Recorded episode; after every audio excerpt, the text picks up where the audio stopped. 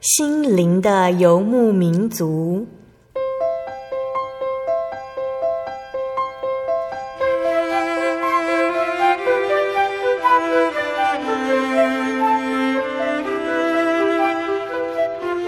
在这个谁都不管谁的后现代社会里，每个人的心灵都是游牧民族。成长的过程就是寻找的过程。每一颗漂泊的心灵，其实都在寻找生命的绿洲。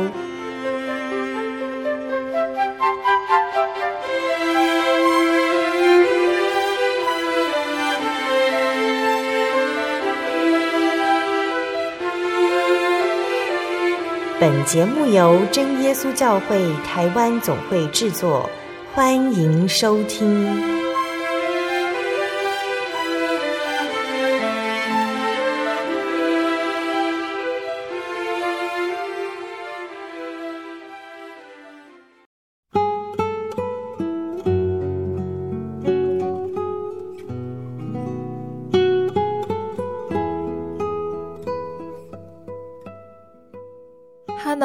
所在空中的听众朋友们，大家平安，欢迎收听今天的心灵的游牧民族，我是贝贝，很高兴今天能够在空中和大家见面呢。大家这个星期过得愉快吗？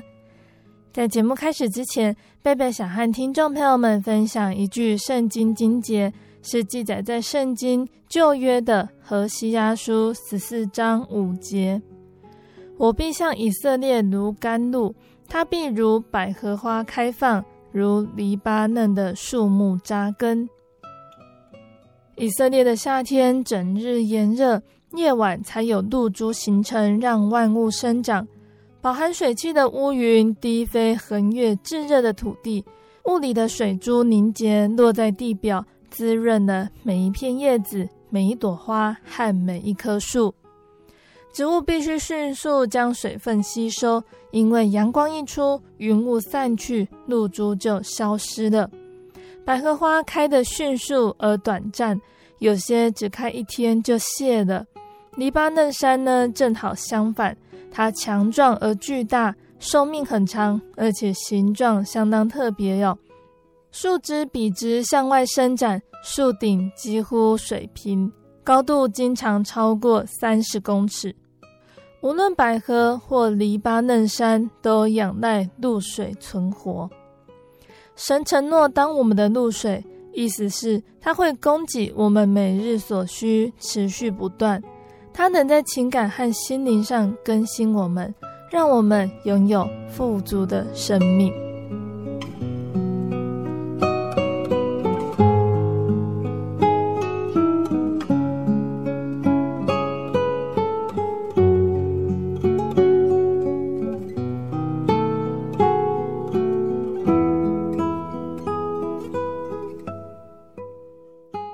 要播出的节目是第一千一百三十集《小人物悲喜，同承生命之恩》婚姻见证。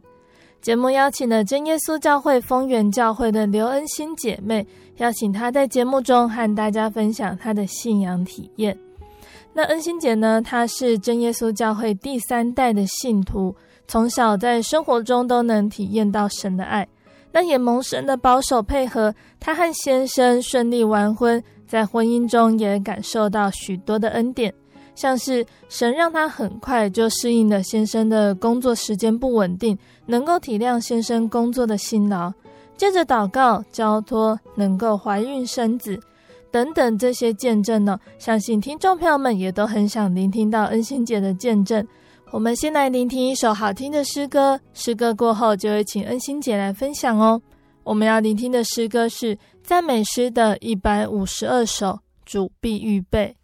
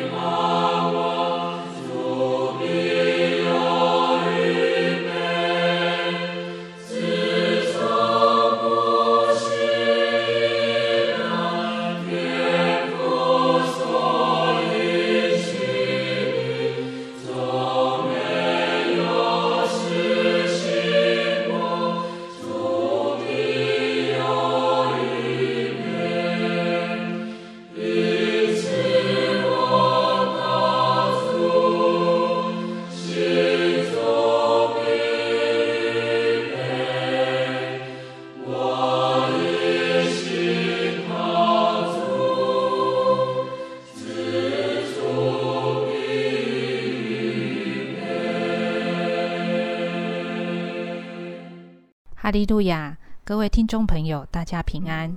我是丰源教会的刘恩心姐妹，今天在这里跟大家讲，呃，我信我们家信主的经过，以及我们婚姻中的见证。恩心姐，可不可以先跟我们分享你的家族一开始认识真耶稣教会的过程呢？我的爷爷原本是其他教会的信徒，那在一次的机会下接触了真耶稣教会信徒。那信徒说他们是星期六守安息日，爷爷发现，诶，怎么跟他们所信的不一样？因为他们是星期日守主日，于是就开始到真耶稣教会查考。那在查考的过程当中，发现。真耶稣教会有圣灵，爷爷之前对圣灵不是很了解，查考后才知道圣灵很重要。那经过一段时间，爷爷知道真耶稣教会是得救的教会，于是就接受了洗礼，归入真耶稣教会。那救恩整个临到整个家庭，所以到现在我们是第三代的信徒。这样说来哦，恩心姐是从小就信主的。那从小到大，恩心姐你是怎么体验到神？有没有求圣灵的体验呢？因为我是从小信主，那在生活中都有体会到神的爱。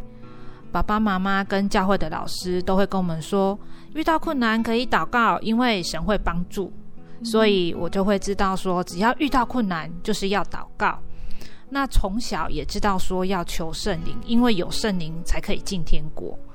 我是在国小三年级的时候求到圣灵，得到圣灵的时候，其实我并不晓得，只知道哈利路亚赞美主耶稣，念得不清楚。当时候舌头就是一直在卷动，内心感受到非常的喜乐，然后手也一直在震动。祷告结束后，传道就说：“你得圣灵了哦！”我才知道说：“哦，原来我得圣灵的，得圣灵的感觉真的很好，整个人就是很开心。”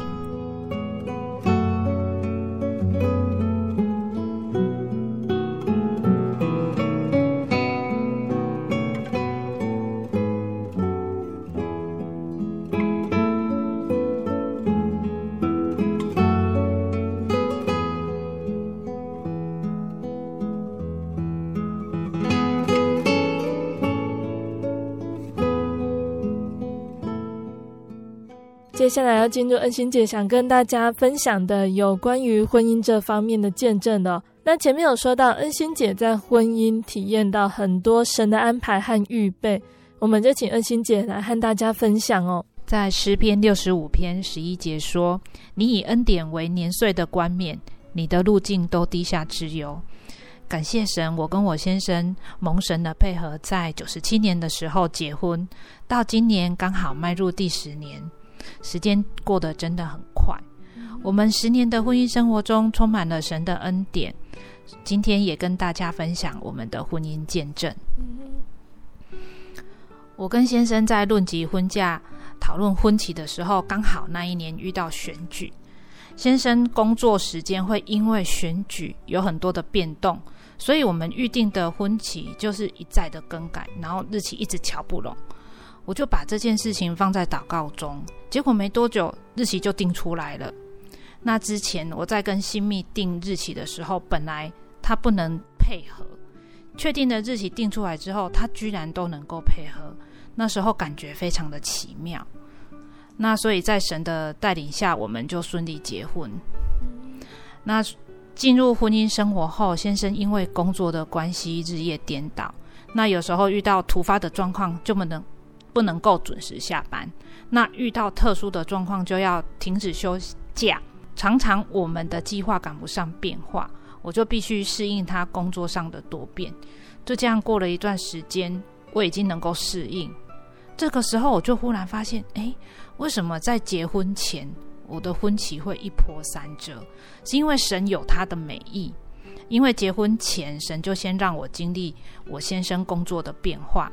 步入婚姻后，我花了很短的时间就能适应他的不稳定，因为结婚前就开始在适应。神缩短了我适应的时间，我很快就能够随遇而安。在哥林多前书二章九节那里说：“神为爱他的人所预备的是眼睛未曾看见，耳朵未曾听见，人心也未曾想到的。”结婚后。第一年，我们面临到要生养金钱的后代，但是迟迟都没有怀孕，所以心里就会开始很紧张。那我跟先生说，孩子是神所赐的产业，就应该要向神求。于是我们就开始向神求孩子，但是面对未知，心里很难熬，因为连一个孩子都没有。我就跟神说，哪怕只有生一个孩子也好。同时也跟神许愿，若神愿意赐给我孩子，我会做见证。那做见证的目的是因为有越来越多的信徒也面临到这个问题。就这样，我不定时的找时间为这件事情祷告。在一次的祷告当中，我已经祷告到发不出声音，并不是我喉咙沙哑，而是心里太苦了。这个时候，我想到圣经中的一位妈妈哈拿。哈拿有爱她的丈夫，但是因为没有生育而遭受别人的嘲笑，他心里非常的愁苦。他在神面前痛痛哭泣，倾心吐意的祷告。后来神赏赐他孩子。那哈拿渴望想要有孩子的心，我能够了解，因为我也非常的渴望。虽然我并没有像哈拿一样被嘲笑。我公公婆婆也没有催生，但是我想到先生他是长孙，是长子，还有面对周遭人的关心，我就会有无形的压力。嗯哼。那当时我能做的就是祷告交托神。经过一段时间的等待，神赐下了孩子给我们，给了我们一个一生的功课。在撒母耳记上一章二十七节说：“我祈求为要得这孩子，耶和华已经将我所求的赐给我了。”二十八节说：“所以我将这孩子归于耶和华，使他终身归于耶和华。”神将我所求的赐给我，但我并没有许愿要孩子献身当传道。但是我知道要让孩子一生都走在主路上。当神把这个产业交在我们手里的时候，我们就应当像箴言二十二章第六节那里说：“教养孩童，使他走当行的道，就是到老他也不偏离。”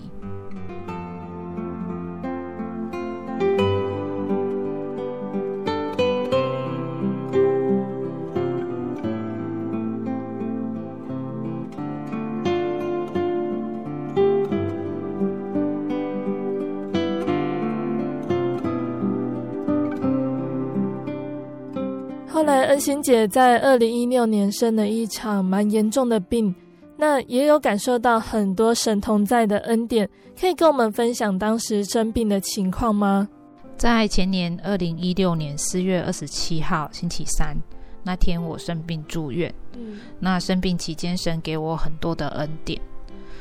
就在住院的前天，星期一。我以为自己是一般的头痛感冒，所以就只去就自己去拿感冒药，然后又去找推拿师推拿。那会找推拿师推拿，是因为可以让自己的血液循环比较好，那感冒会好的比较快。嗯。但是头痛剧烈都没有好转，所以星期二的下午，我又找了第二位推拿师，然后推拿师帮我按摩完之后，就问我：“那你头痛有没有改善？”我就说。完全没有改善，那推拿师就说：“照道理讲，应该要有改善。”他就认为说我应该不是一般的感冒。那我离开之后，我就马上问读护理的小姑，我问他说：“如果是头痛的话，我应该要在医院挂哪一门科？”他就建议我找医院的神经内科。嗯。那当天晚上，神经内科的医生。就马上诊断说我是自发性的颅内低压症。那自发性颅内低压症就是呃病患的脊椎部位的硬脑膜因为不明的原因而产生小破洞，那造成脊髓液从破洞流出来。那脑部跟脊椎的脑脊髓液，它们彼此是相通。那如果说脑脊髓液外露的话，就会造成脑压下降。那脑压下降到一个程度，就会变成颅内低压。那那时候的脑部就会下沉，跟硬脑膜接触摩擦，就会产生头痛。嗯，所以当病患坐起来或站的时候，就会感到剧烈的头痛。起身越久，就会越严重。但是躺下来之后，他的症状又会马上改善。那我的症状就是这样。那除了头痛之外，还会出现颈部僵硬、疼痛、耳鸣、听力障碍、畏光及恶心。但是很感谢神，只让我有头痛跟恶心的症状。那虽然说这个头痛就很像自然产的痛，会让人非常的痛苦，但是比起其他的病患，已经好太多了。也感谢神让我很快找到病因，因为拖越久，我会痛苦越久。再感谢神的是，当还不知道病因的时候，我头痛剧烈，但是那个时候是自己骑车去就医。在这个过程当中，我跟神祷告，我求神能够让我很快的到诊所及推拿师那里，因为如果没有躺着或或趴着，我的头就是会痛到快爆炸，我无法承受太久。神垂听我的祷告，所以每当我遇到红灯的时候，很快就会变成绿灯。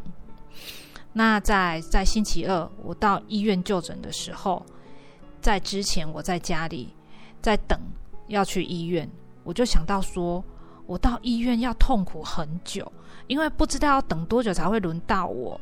那坐着等待对我的身体来讲是非常的痛苦。虽然说有事先在网络上挂号，但是大家应该都知道，医院看诊就是要等很久。那果然，我到诊间的时候，真的很多人在候诊。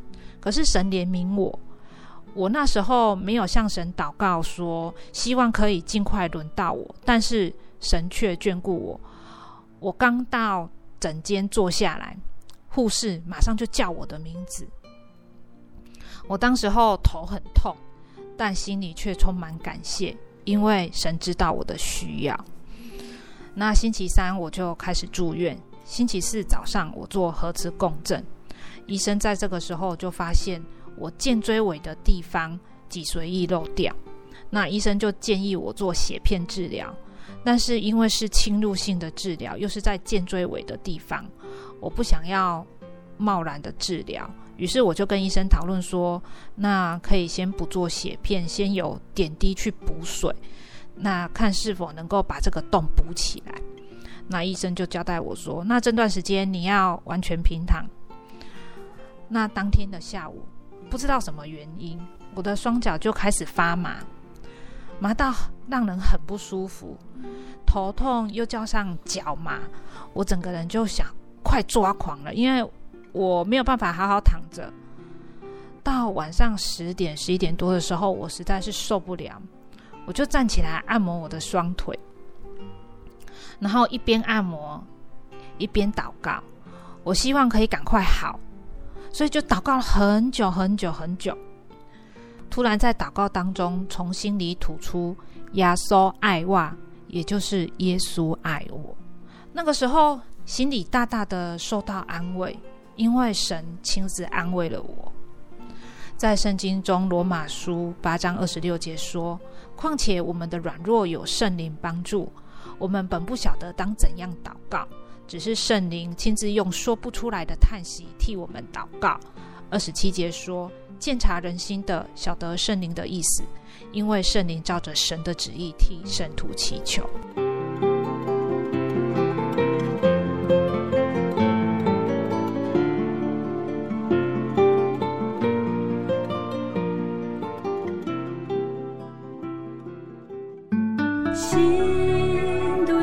街上漫游不知何往寻寻觅觅却找不到生命。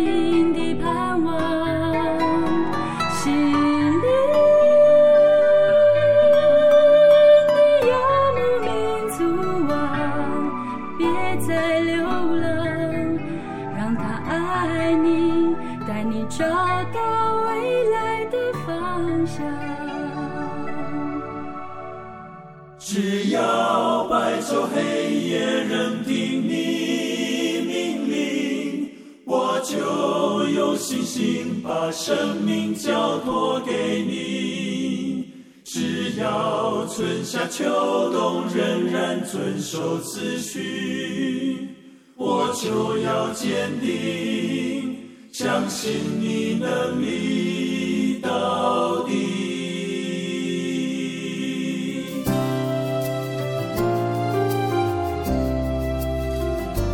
骤然间，暴风雨无法抗拒，大地留下璀璨痕迹。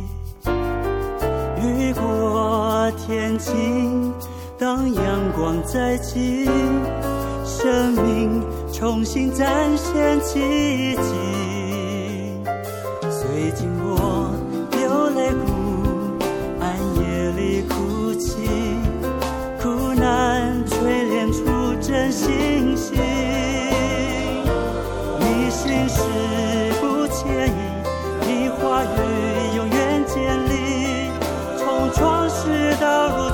掌权柄，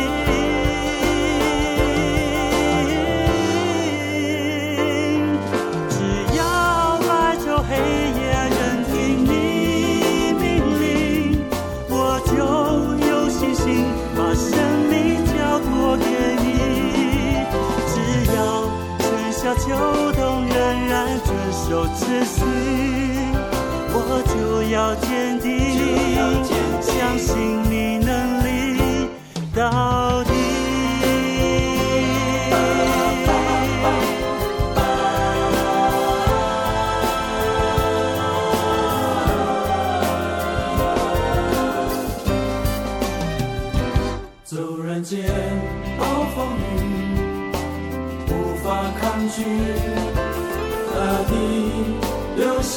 下璀璨痕迹。雨过天晴，当阳光再起，生命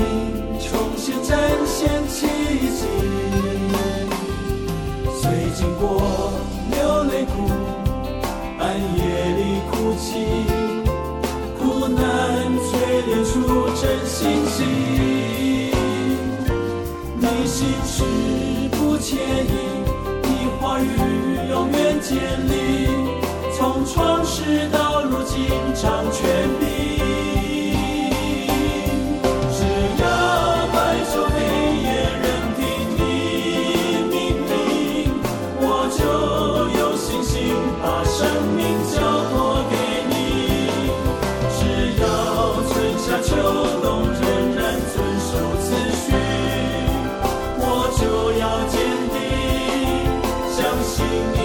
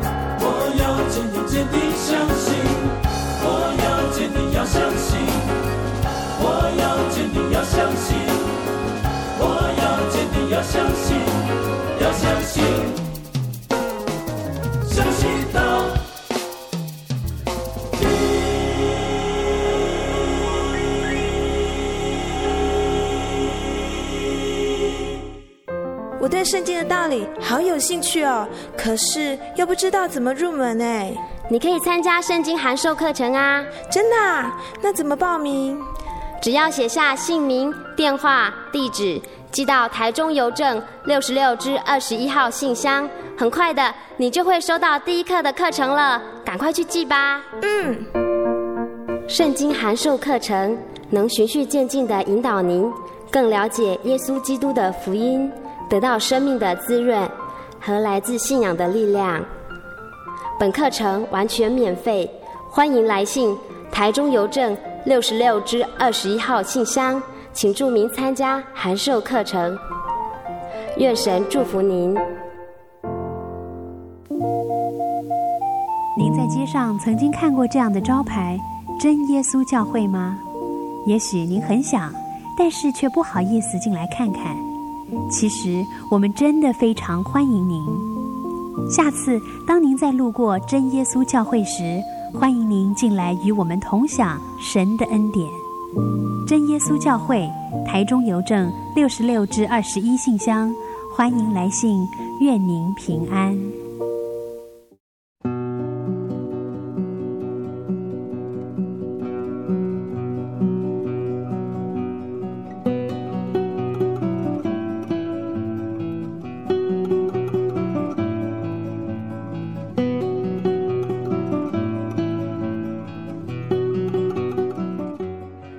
听众朋友们，欢迎回到我们的心灵的游牧民族，我是贝贝。今天播出的节目是第一千一百三十集《小人物悲喜，同承生命之恩，婚姻见证》。我们邀请了真耶稣教会丰原教会的刘恩心姐妹来和听众朋友们分享她的信仰体验。节目的上半段，恩心姐分享到了她的家族的信仰经历，还有她自己对于信仰的想法。节目的下半段，恩心姐还要继续的和我们分享，耶稣会如何带领她的脚步呢？欢迎听众朋友们继续收听节目哦。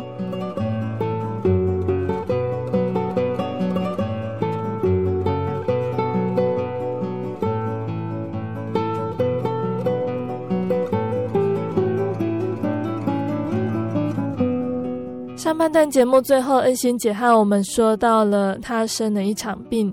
医生也不能说明为什么会生病，但是蒙神的保守，赶快找到了病因治疗。那在一次祷告中，恩心姐亲自体验到了神的安慰。在那次祷告之后，恩心姐，你的身体情况有好转吗？在这个祷告之后，我的头痛跟脚麻其实都没有缓解，到隔天早上才好。虽然如此，可是神这四个字的安慰。就陪伴着我住院的日子及出院在家休养的日子。虽然神没有马上把我的痛苦挪去，不过我相信我经历的都掌握在神手里，因为神他要熬炼我。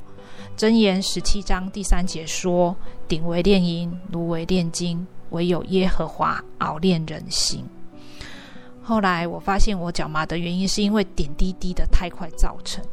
那经过调整之后，腿就不会再麻。我补水五天之后，我没有办法把漏洞补起来，于是就做血片治疗。那血片治疗是由麻醉医生抽取病人的十五到三十 CC 的血，然后直接打入硬脑膜外脊髓液漏掉的地方，然后血液凝固，把洞补好。那有三分之二的。患者会在一到两天就可以获得改善，然后就可以正常生活。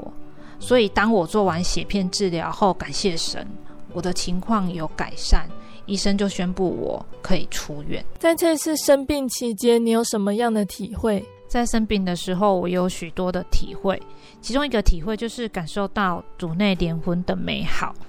所以，因为那个时候在生病，你心理跟生理其实都是很软弱的。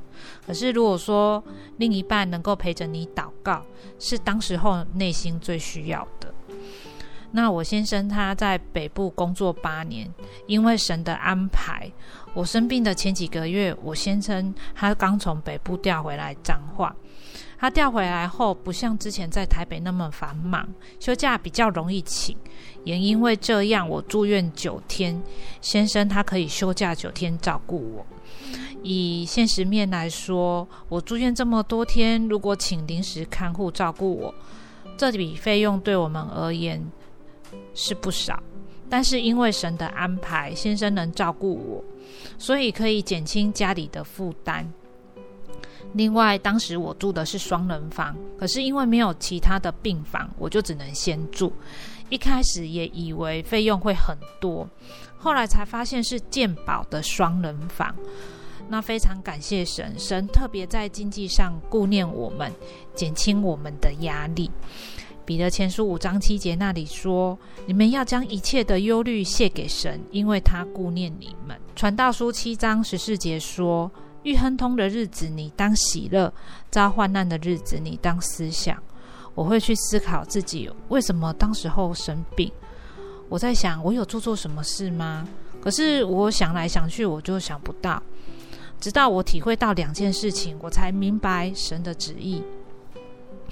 第一件事是在生病后的某一天，我对于圣经中的约翰福音十五章十六节那里说：“不是你们拣选了我，是我拣选了你们。”对于这个经节，我有一些疑问，然后去问某一位传道，然后传道就跟我说，在这一条路上有许许多多的人，神就从这些人当中去选他要拣选的人。传道他在解释的过程当中，我那个时候突然内心有很大的感动。我在想，为什么神他要拣选我？为什么神他特别爱我，要把这份爱给我，让我有进入永生的机会呢？我并没有特别的优秀啊。神的拣选真的不分贫富贵贱、身份地位。路加福音五章三十二节说：“我来本不是招义人悔改，乃是招罪人悔改。”我感受到能够被神拣选是多么的珍贵。虽然从小信主，道理也听了很多，但是要能够明白神的话，是需要神开启我们的心眼。神就在这个时候开启我的心眼，我内心有很大的感动之后。紧接着，我内心出现了很深沉、很深沉的爱，这种爱又带出了怜悯的心肠。我知道这是来自于神的爱，不是自己的感受。神让我去体会他的心情，我体会到神长阔高深的爱，是一种超越的爱，跟这个世上的亲情、友情、爱情的爱都不一样。我只能形容是超越的爱。突然之间，我懂了为什么神要我们去传福音，因为神是多么希望他拣选的人都能够得救。以前我去传福音是因为神交代，所以不得不去做。可是现在，当我体会到神那超越的爱之后，我是甘心乐意的去做。我也知道，我白白的得来，也当白白的舍去。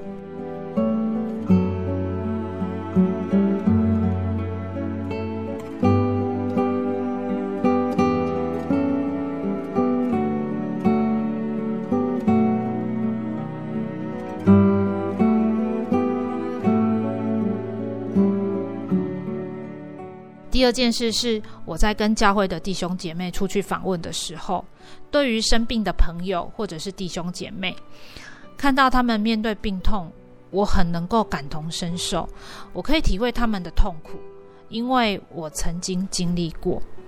在哥林多后书一章四节那里说，我们在一切患难中，他就安慰我们，叫我们能用神所赐的安慰去安慰那遭各样患难的人。当时我才知道，原来我生病是神有他的安排。我生病前在思考一个问题，我一直在做对内的牧养，对外的宣道我很久没有去做，应该要开始做，因为神交代我们牧养跟传福音是我们该尽的本分。我才在思考这个事情没有多久，我就生病。我很纳闷，神是不是不要我做福音的工作？但其实不是，是因为我经历的太少，我体会太少。神要借由这场病，以及开启我的心眼，让我知道要用什么样的心境去传福音。在我们的婚姻进入第十年之前，我的先生他工作上有了变化。去年的十月底，先生调到东市，报道的第一天，他遇到他的同学。同学就问他想不想去内勤工作，因为刚好有一个缺。先生他很快就答应。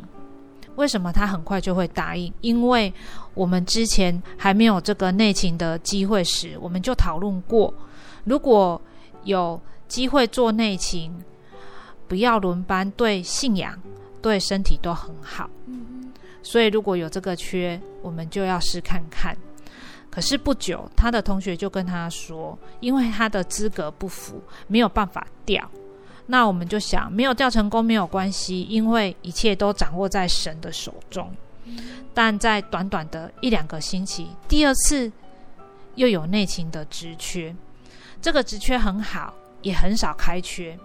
他同学就跟我先生说：“这次你可以进去。”但不久之后又带来坏消息，因为已经有人先申请了，所以我先生这次又调不成。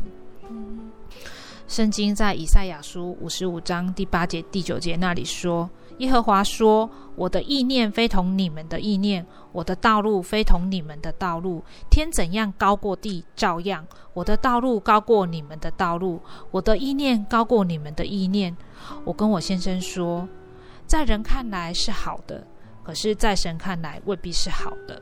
我们继续把这件事交给神就好。我们平常心看待这件事。没多久，又有第三次机会。当这次机会来的时候，我们照样持续祷告。是神安排的，自然就是他的。果然，这次是神安排的，因为先生顺利的调成功，工作也适应得很好。感谢神呢，我们聆听到了恩心姐的见证，虽然内容简短，但是让我们很清楚的知道有真神同在的美好。那在见证最后呢，我们请恩心姐和听众朋友们说说话哦。在我跟先生的婚姻、信仰生活上，我们看见神的预备。刚刚讲的许多见证都可以发现，神都在为我们铺路，在不如意中看见平安。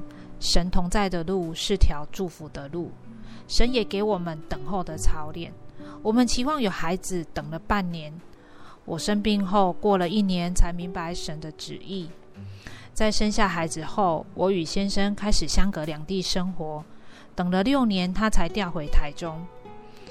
呃，我希望先生能够调到内勤，等了十年，也是也就是在结婚第一年，我就希望先生能调到内勤，一直到现在，也还有许多事，我还在等待神让我明白。但我知道神会在最佳的时间点让我明白他的旨意，我只需要耐心等候。先生调到内勤是我我们婚姻生活中另一个恩典之路的开始。恩典之路需要神的帮助，需要自己的努力，需要弟兄姐妹爱心带导。弟兄姐妹，当你们看到我们的家庭，处在试炼、试探中时，麻烦大家为我们带祷。我们会需要你们带祷的手。愿神纪念大家。诗篇二十三篇第六节说：“我一生一世必有恩惠慈爱随着我，我且要住在耶和华的殿中，直到永远。”亲爱的听众朋友，信耶稣不仅仅是在生活上能得到平安与福气。更是在将来能得到永生的盼望，也就是进天国。期盼听众朋友到真耶稣教会查考，得到这份救恩。愿一切荣耀都归于天上的真神。阿门。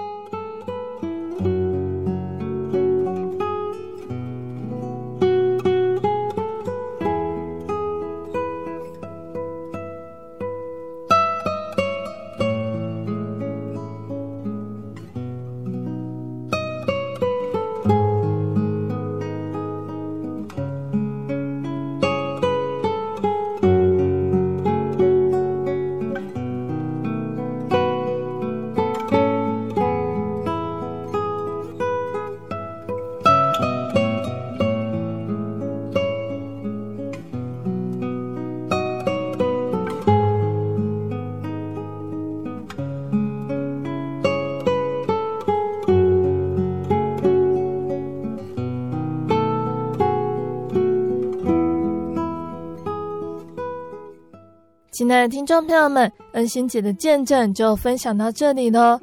期盼今天的见证可以让大家明白主耶稣的慈爱，有机会一定要来认识主耶稣。可以透过阅读圣经，还有依靠圣灵的帮助来认识他。夫妻之间的爱应该以效法基督为标杆，而基督的爱至少有七个特色哦，像是圣洁完美、牺牲舍己、甘心服侍。敬重、顺服、温柔体贴、爱人如己、成熟等等，那这些呢，包含了奉献、责任，还有赞赏。神对婚姻的旨意是二人成为一体，同时这也是神对婚姻的祝福哦。他要赏赐给每对夫妻水乳交融的爱情，海枯石烂、永不变移的爱情。美善的爱情乐章是永无止息的，因为是来自于上头从众光之父那里降下来的，在他并没有改变，也没有转动的影儿。他按照自己的旨意，用真道生了我们。他以爱来吸引我们跟随他，又借众先知和使徒来教导我们如何相爱。神就是爱，耶稣来到世间为罪人舍命流血。再次大大显明了他的爱，神的爱就像活水江河，源源不绝。他所祝福的夫妻之间的爱呢，也是令人满足、充满幸福快乐的，并且随着年岁而滋长出更丰富的细腻情感，从激情到恬静，从刻骨铭心到温馨柔适，缤纷多姿、美妙深湛。他所设计的夫妻之间的爱，包含了人间所有爱的层面。容纳了友谊的喜悦、浪漫的激越、相处的安宁、亲昵的甜蜜，还有无条件的忍耐和信任。这种基于相互委身而激发的爱情，自创世以来一直蕴含在婚姻里面。它原本是绵绵不绝、深湛美丽的。只要夫妻都愿意实践圣经的原则，学习爱的艺术，相敬如宾，互谅互信。天父真神就会给顺服的人穿上灿烂的彩衣，永浴爱河。纵使之后夫妻关系恶化，感情滑落到冰点以下，但是靠着耶稣基督，仍然有可能复燃爱火，相爱不渝。在圣经的彼得前书第三章第七节说道：“你们做丈夫的，也要按情理和妻子同住，因她比你软弱。”与你一同承受生命之恩的，所以要敬重他，这样别叫你们的祷告没有阻碍。丈夫和妻子两人的生活就好像在骑协力车一样哦，当头的丈夫在前，帮补的妻子在后。丈夫掌管方向与刹车，两个人一起用力向前踩。妻子的责任就是提供动力，还有适时的提醒。如果协力车呢，只靠丈夫来踩，势必气喘吁吁，更可能骑不久。尤其手上的方向感会因为体力不支而东倒西歪，最后导致摔车而受伤。但是如果协力车只靠妻子来踩，丈夫或许可以轻松地掌控方向，可是软弱的妻子能够支撑多久呢？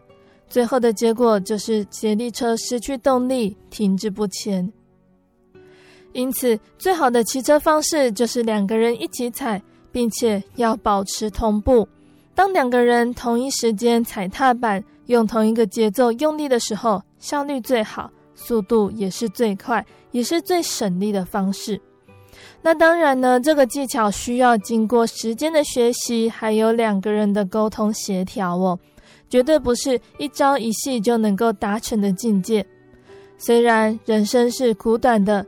夫妻之间也不乏有争吵，还有埋怨，但是两个人都有相同的共识，就是有神的爱同在，家庭才能够维持快乐温馨。有神的硬币，一切都是神美好的安排。不论苦乐，两个人也才会有动力继续一起骑着协力车往天国的方向前进呢。那最后呢，贝贝要来和听众朋友们分享恩心姐点播的诗歌。这首诗歌是赞美诗的四百三十二首，他大能手扶持我。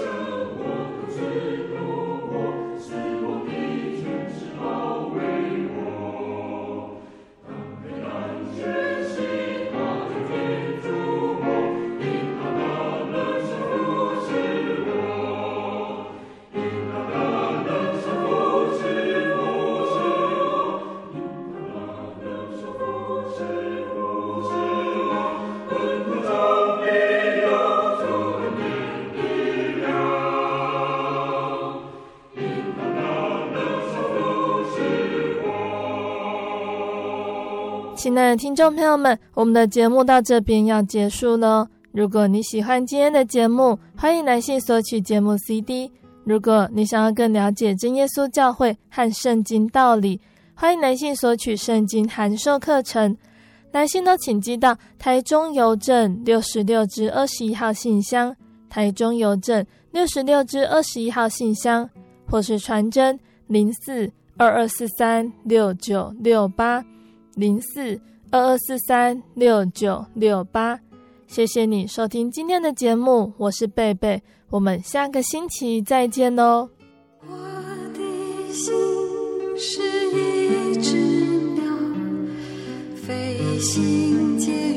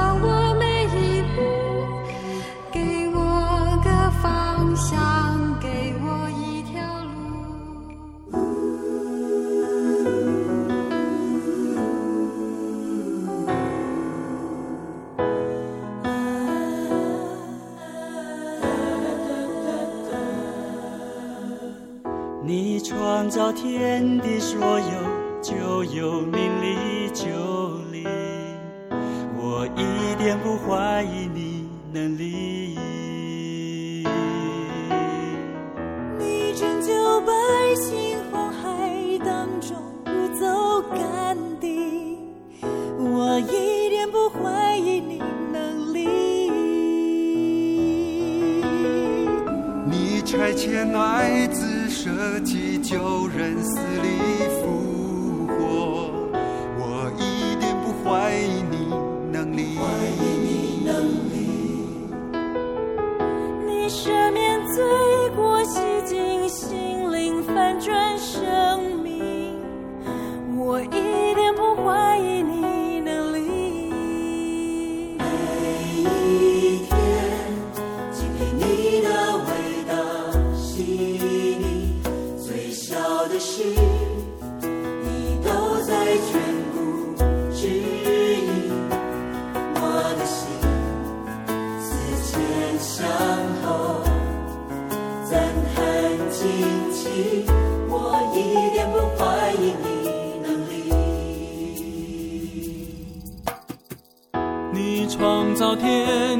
我用就有名利，就离，我一点不怪你。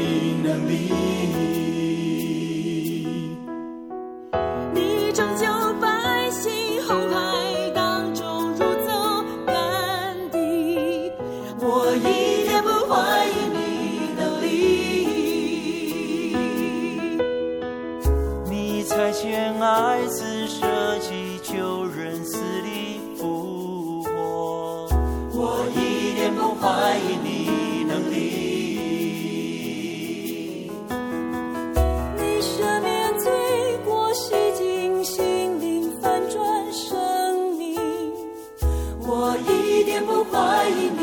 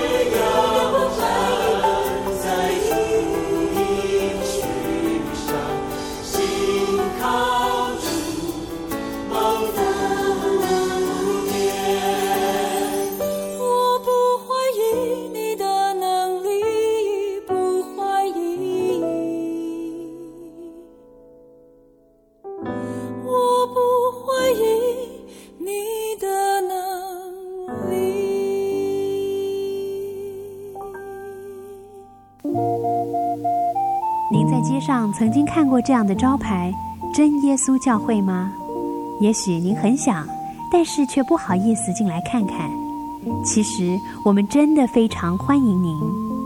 下次当您再路过真耶稣教会时，欢迎您进来与我们同享神的恩典。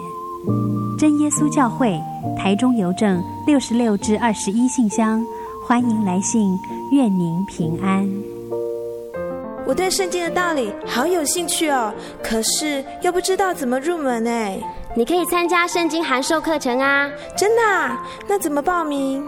只要写下姓名、电话、地址，寄到台中邮政六十六至二十一号信箱，很快的，你就会收到第一课的课程了。赶快去寄吧！嗯。圣经函授课程能循序渐进的引导您，更了解耶稣基督的福音，得到生命的滋润和来自信仰的力量。本课程完全免费，欢迎来信台中邮政六十六至二十一号信箱，请注明参加函授课程。愿神祝福您。